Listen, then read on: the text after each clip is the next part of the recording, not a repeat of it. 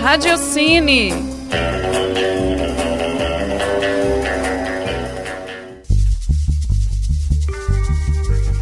Olá, ouvintes da Rádio Online da PUC Minas. Eu sou Bárbara Castro e começa agora a primeira edição do Radiocine, programa que vai falar sobre filmes, diretores e atores do cinema nacional e internacional. Na edição de hoje, vamos falar um pouco sobre o filme Que Horas Ela Volta, representante brasileiro na disputa por uma vaga no Oscar.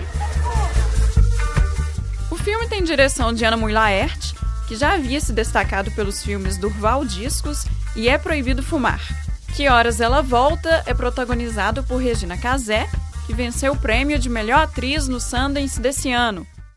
Tava Jéssica, minha filha, tá querendo vir para São Paulo para ficar comigo. Quanto tempo que você, você não se vê? Pra mais de 10 anos. É claro que pode. Imagina, meu amor, você, poxa, você é praticamente da família, né? Na trama, ela interpreta Val, empregada de uma família da classe média alta de São Paulo, que saiu de sua casa no Nordeste para oferecer uma vida melhor à sua filha, Jéssica, interpretada por Camila Márdila. A vida de Val e da família se transforma com a chegada de Jéssica do Nordeste à casa dos patrões da mãe em São Paulo. Decidida a prestar vestibular de arquitetura, Jéssica abala as estruturas da família formada por Bárbara, seu marido Carlos e o filho do casal Fabinho, que foi praticamente criado por Val. Vale destacar a brilhante atuação de Karine Telles, que interpreta Bárbara. Que Horas Ela Volta é sutil e faz rir em alguns momentos, principalmente pelo jeito espontâneo de Val.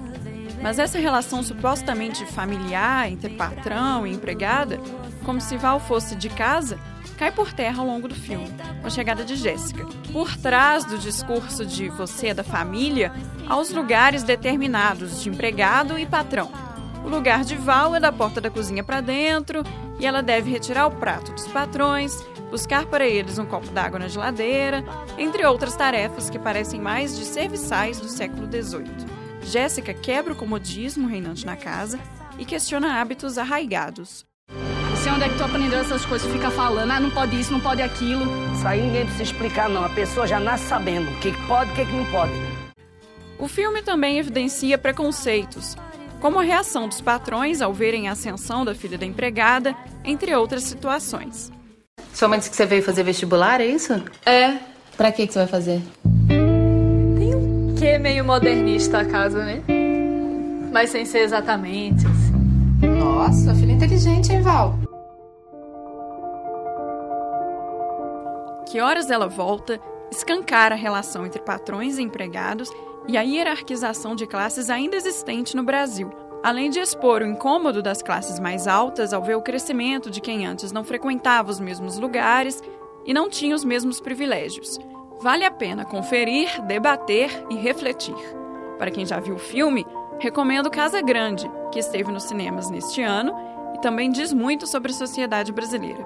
Segundo Ana Mui Laerte, Que Horas Ela Volta é o Casa Grande visto da cozinha, enquanto este encara as tensões no Brasil de 2015, mas do ângulo da sala de estar. O Radiocine fica por aqui. Até a próxima edição. Este programa foi criado, produzido e apresentado por mim, Bárbara Castro, estudante de publicidade, e gravado no Laboratório de Áudio da Faculdade de Comunicação da PUC Minas, em setembro de 2015.